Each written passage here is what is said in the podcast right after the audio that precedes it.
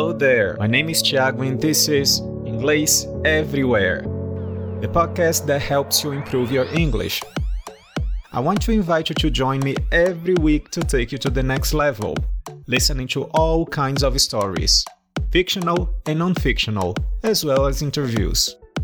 Welcome to Inglês Everywhere.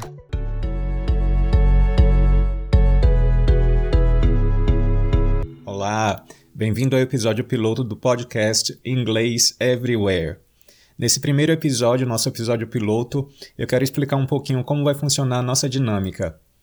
Bom, o objetivo do podcast é para que você que estuda inglês uh, ou que já está com o inglês parado há algum tempo, você possa utilizar esse recurso para poder aperfeiçoar sua habilidade de ouvir, através da contação de histórias e muito mais conteúdo que vai ser é, postado no, no nosso podcast. Sempre que houver contação de alguma história, eu recomendo que vocês escutem uh, pelo menos duas vezes, para que você possa se acostumando com estruturas, vocabulário. No entanto, não recomendo que vocês uh, se frustrem se não conseguirem entender toda, todas as palavras, porque o foco principal sempre é na compreensão através do contexto. Por semana, eu sempre vou postar dois episódios, às segundas-feiras e quintas-feiras, no qual um dos episódios sempre vai ser uma história. Uh, o segundo episódio pode variar ou com outra história ou algum outro tipo de conteúdo relevante para a comunidade uh, brasileira que tem interesse em aperfeiçoar o seu nível de inglês. Vamos então para a primeira história nossa do nosso episódio piloto. Little Red Riding Hood.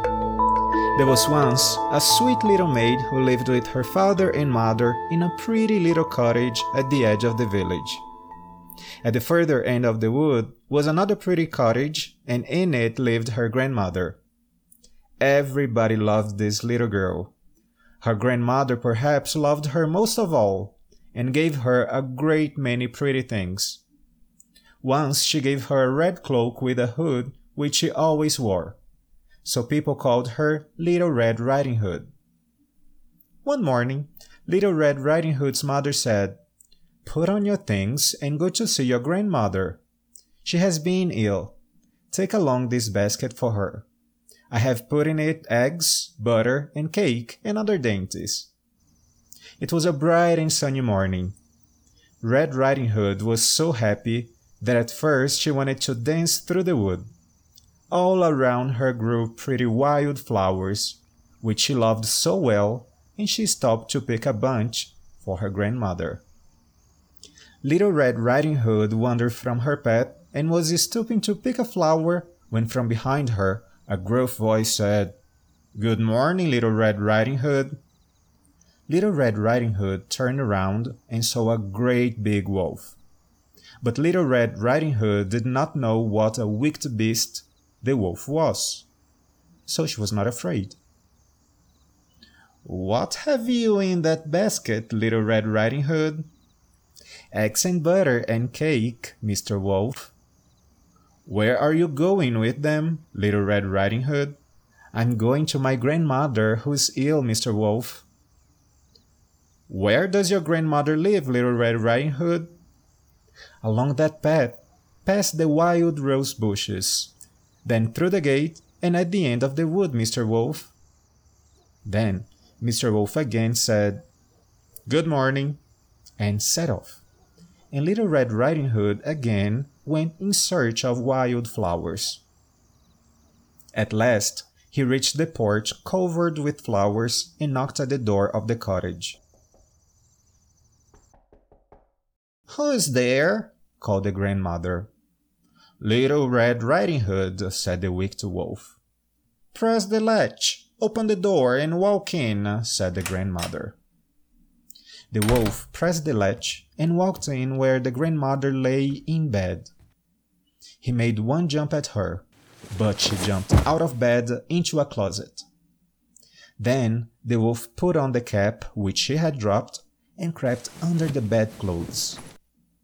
In a short while, Little Red Riding Hood knocked at the door and walked in, saying, Good morning, grandmother. I have brought you eggs, butter, and cake, and here's a bunch of flowers I gathered in the wood. As she came near the bed, she said, What big ears you have, grandmother! All the better to hear you with, my dear. What big eyes you have, grandmother! All the better to see you with, my dear. But, grandmother, what a big nose you have! All the better to smell with, my dear. But, grandmother, what a big mouth you have! All the better to eat you up with, my dear, he said as he sprang at Little Red Riding Hood. Just at that moment, Little Red Riding Hood's father was passing the cottage and heard her scream. He rushed in and with his axe chopped off Mr. Wolf's head.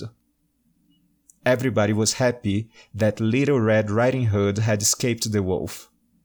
Then Little Red Riding Hood's father carried her home and they lived happily ever after. Thanks for listening.